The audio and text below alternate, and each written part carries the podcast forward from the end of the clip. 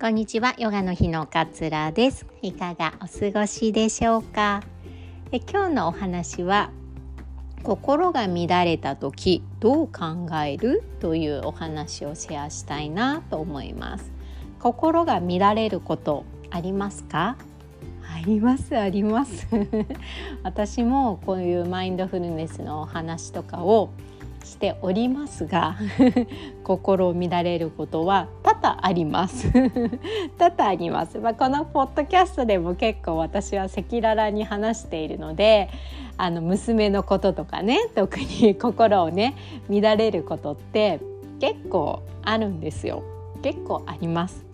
で乱れたなって思った時にどうかどう考えていくかっていうところなんですけれどもまずは大前提乱れるのって普通のことだよねと 感情に翻弄されてしまうのだって普通のことだよねっていうふうに割り切るというか認知するっていう感覚でしょうか。あのヨガのね目的ヨガスートラとかに書いてあるのって心の作用を穏やかにすることっていう風に書いてあるんですよね。なんかあのイメージね ヨガの先生っていうのはあんまりイライラしたりあんまり落ち込んだりせずにこう穏やかに一日を過ごしていらっしゃるんじゃないかななんていう風に思われがちだけれども私も人間ですから。嫌なことがあれば嫌だなって思うし嫌なこと言われれば怒りが出てくるし、えー、娘が何かやれば心配してしまうしっていう風に感情っていうのはやっぱり波打つものなんだっていうことをそしてそれが普通のこと？私だからこうではなくて普通のことなんだっていうことをまずは知ることなのかなっていうふうに思います。でこの感情のね、うん、波が出てくるというか、えー、心が動かされてしまうあっちこっちに揺り揺り動かされてしまうっていうような時にはまずはねまずは一旦深呼吸してください。怒ってるなムカつく何これ何なの？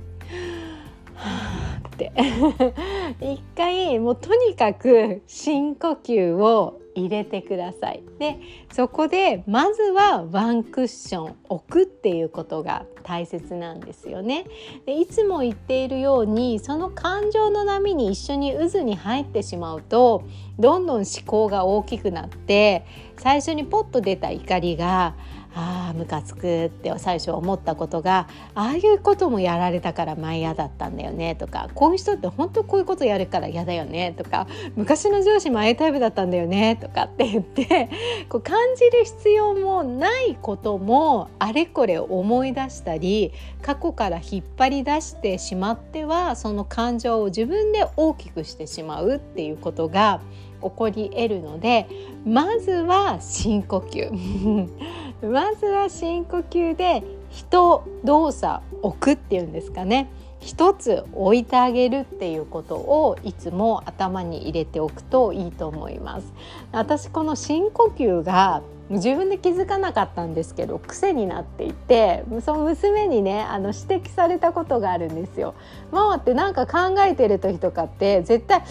あってやってるよねって言われて 私それ全然自分で気づいてなかったんですけどあもう身についてやってるんだって思ったんですよ。なんでね是非これ私みたいに癖のようにあなんか怒ったとかあなんか今イライラが来てるかもって思ったら一度深呼吸をちょっと入れてもらいたいなというふうに思います。でもう一つね私もよくお話ししているこう客観的にその現象を眺めてみるあイライラしている自分がいるなとかなんかあなんか落ち込んじゃってる自分がいるなとか疲れちゃってる自分がいるなってその自分を客観的に外からちょっと眺めてみるっていうのがやっぱこの感情の揺れ幅を小さくするのに大切なことなんですよね。外から見るあの喧嘩している例えば2人がいたとして それを外から眺めてるとなんかちょっと滑稽というか何あんな風に言い争ってんだろう落ち着きなよちょっととかって思うんですよ外から見ると。でも自分がその2人で喧嘩していたそのうちの1人だったとするとそんな風に思えないんですよね。この相手を何とかしてやろうと思って なんか言い返しちゃったりとかね、泣いてしまったりとかってするんだけれども外から見てる分にはそんな怒んなくてもいいのにとか そんななんか怒鳴り合わなくてもいいのにって思えるわけですよね。だから必ず客観的に見ることが大切なんだけれどもいやいやいや客観的に見れないよっていう時ありますよね。もう感情の渦に入ってしまう時っていうのもあると思います。で私がその時に意識しているのはアナウンサーになることです。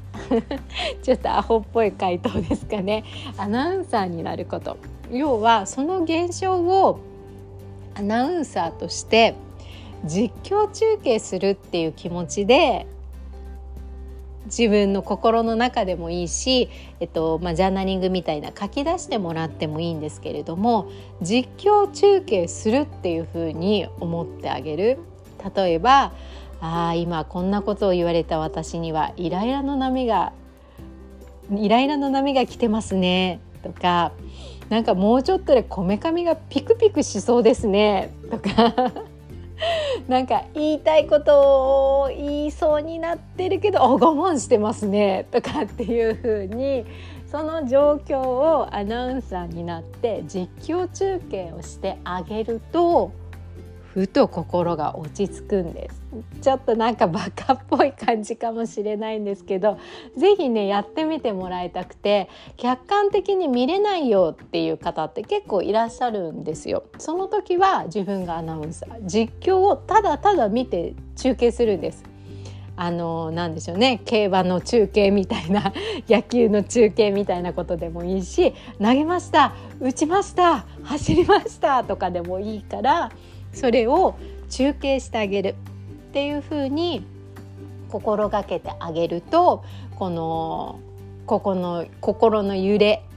大きなあっち行ったりこっち行ったりっていう波がね来た時にも割と冷静に、えー、それを眺めることができるようになってきます。でねやっぱ冷静に眺められてその現象を理解できてねこういうことが起こってるんだなって理解できて初めてやっぱりじゃあどうするっていう選択肢が浮かんでくるんですよね。でこの選択肢っていうのは無数にあります。無数にあるんですよ。でも感情の波にあるとその選択肢があることに気づけないでずっとずっと悩んでしまうからあもうダメだ私はっていうこうやりきれない感というかどうしようもない閉鎖感みたいな気持ちになっちゃうんだけれども誰にでもこのオプション選択肢っていうのは無数にあるっていうことも改めてこう認知してもらいたいなっていうふうに思います。客観的に見ることさえできれば絶対に抜け出せるヒントが見えてくるはずなんですよね。だからこそ実況中継してみてください。アナウンサーになったつもりでそう今の現状がどういう状況で私には今どんな感情が湧いているのかっていうのを冷静に話してみるっていうことをやってあげるだけで心はかなりねこの揺れ幅っていうのは小さくなってくるというふうに思います。だから感情を感じなくするってことは無理なんですよ。人間だから怒ることもあれば悲しむことがもあるのでそこをコントロールしようとするのじゃなくてそこを感じないようにしようっていうのではなくてそこは感じてあげてください。そしてそれは普通のことだっていうふうに思ってあげてください。でハマりすぎないことですよね。何でも。悲しみすぎない。怒りすぎないっていう。何でも。ハマりすぎないこと。それには実況中継です。何度も言うなって感じですね。アナウンサーのように現実を見て中継してあげると少し心が落ち着くんじゃないかなと思いましてこんなお話をさせていただきました実況中継にはねジャーナリング結構私役立つと思っておりますので難しく考えずにね書き出すっていう作業もぜひ入れていただけるといいのかななんていうふうにも思います。えマインドフルネス基礎講座あとね若干名を募集しております。気になる方は急いでください。こういうね心の取り扱い方たっぷりやっていきたいというふうに思っています。感情や思考の何でしょうね仕組みっていうんですかねみたいなのが理解できると本当ね楽になるんですよ。っていうのをね是非ねお伝えしたいななんていうふうに思っております。このポッドキャストにの概要欄に URL 貼っておりますので詳しくはそちらからご覧ください。では今日も聞いてくださりどうもありがとうございます。あなたらしい穏やかな一日をどうぞお過ごしください。さようなら。